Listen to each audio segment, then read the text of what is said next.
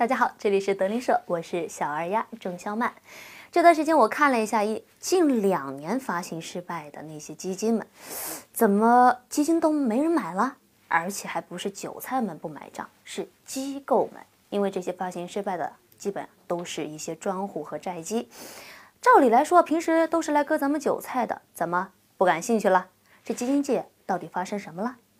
五月二十一号，我们看到内市华商保本基金保本到期的第三个交易日，突然净值就跌破了发行面值，大跌了百分之十一点四四。那这次大跌背后啊，投资者们是痛苦不已啊，高呼连保本基金都不保本了。那究竟发生了什么呢？原来，是踩雷了一些违约债券。你看，比如说幺六生信零幺啊，就是因为兑付危机的负面影响，导致债券价格不得已大跌了。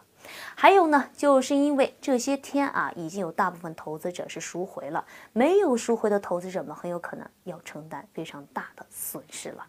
除了这些，还有一些频频踩雷的空腹盛名的基金经理们，比如说。两年前啊，任泽松是荣登三年期权益类基金排行榜的榜首啊。但是好景不长啊，是冠军黑三年的这个魔咒又显现了。二零一七年他是踩雷不断，先是重仓了乐视网，而后呢又有这个宣亚国际啊是蛇吞象想要收购映客失败了。另外呢，这个尔康制药是自曝虚构净利润了。所以说，在频频踩雷之下，我们还看到有另外一家基金——易方达基金，二零一七年的二季度是买入 ST 宝千里上百万股。而我们都知道，这个二季度的时候，宝经理已经存在着非常大的经营违规的风险了。这个时候还在进去，那究竟是投资呢，还是在赌博啊？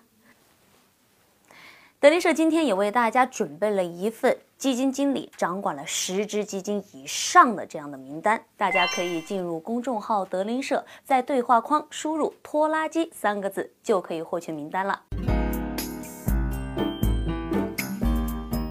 那总结一下，基金界为什么会炸雷不断呢？一方面啊，是因为公募不同于私募，它的这个业绩啊是不跟它的收入挂钩的，那它跟这个整个基金规模挂钩。所以，我们看到过去有很多基金经理根本就不负责任啊，甚至还玩老鼠仓，给自己谋利，不把投资者的利益放在自己心上。另一方面呢，我们看到有些基金公司开始玩起了葡萄戏法，一拖十，一拖二十。我的天哪，真是把基金经理当做超人嘛？你看，易方达基金就有一位叫程曦的基金经理，可千万别小瞧他，人家管着二十一只基金啊，总规模达到了二百二十五点七一亿元。那我就想说了，这些基金经理都不都成了超人级的人物，这奔五奔六的处理器恐怕都带不动吧，足以媲美阿尔法狗了。那你想想啊，这再怎么年轻气盛，也可能会江郎才尽嘛。咱们德林社可一直认为，选基金千万啊要远离那些。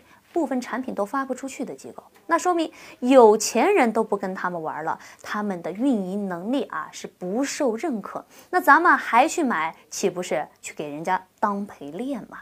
另外啊，那些玩葡萄戏法的基金公司啊，也千万小心啊！这些拖拉机们，你看一个基金经理啊，管到四只基金之后，这已经就出现了管理半径了。你把钱交给他。说实话，哪怕是保本基金，人家也没办法保证保本啊，因为他们根本没精力为你的钱负责。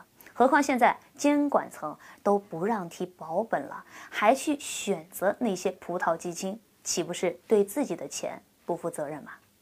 好了，今天的节目就到这儿了，非常感谢大家的收看，欢迎来到我们德林社公众号下方给我们留言互动，同时也希望大家多多帮我们转发点赞哦。